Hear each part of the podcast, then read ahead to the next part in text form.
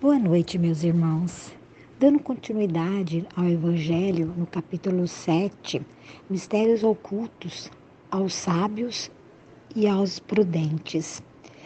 Tem uma passagem de Jesus que está no Evangelho de, de Mateus, no capítulo 11, versículo 25, que ele diz: Então Jesus disse essas palavras: Eu vos rendo glória ao meu Pai Senhor do céu e da terra, por haverdes ocultado essas coisas aos sábios e aos prudentes, e por as haver revelados aos simples e aos pequenos.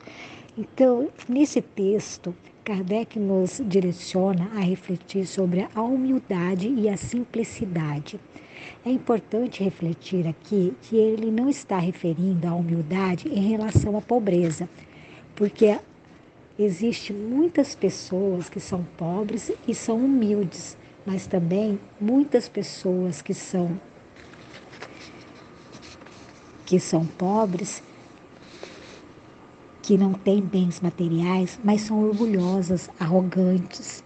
E da mesma forma, existem pessoas ricas, é, estudiosas, que têm doutorado e têm coração bom e humilde está sempre buscando aprender, inclusive com seu semelhante.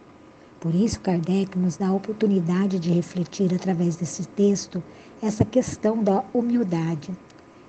Tem um trecho que é muito interessante que fala que humilde não se creem superiores a todo mundo, não se sente melhor que ninguém. A superioridade, esse sentimento, nos cega ele nos é, permite ver o que Jesus está falando, das coisas maravilhosas que Deus revela todos os dias para nós. Por que será?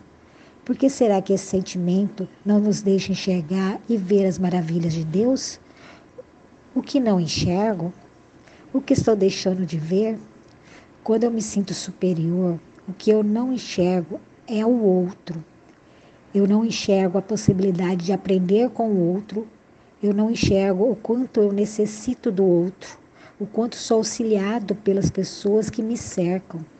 Esse é o primeiro olhar que temos quando deparamos com esse sentimento de superioridade. Mas tem um outro que, nos, que os psicólogos nos trazem, que foi criada por Alfredo Adler, discípulo de Freud. Ele diz sobre o complexo de superioridade. Aqueles que, que manifestam o complexo de superioridade geralmente projetam seus sentimentos de inferioridade nos outros, que percebem como seus inferiores. Então, é uma projeção. Os seus defeitos não reconhecidos por você mesmo é visto no outro. Não tenho, tendo a dimensão exata de quem somos, vivendo em uma ilusão. Por que não olhamos para nós mesmos, reconhecer que temos falhas e trabalhar isso? Vamos permanecer no orgulho e no egoísmo? Vamos deixar os nossos defeitos para trás e trabalhar as nossas virtudes, porque depende de nós o que estamos atraindo. Vamos sempre ser brando e pacífico, humildes de coração. Que Jesus nos abençoe. Boa noite, meus irmãos.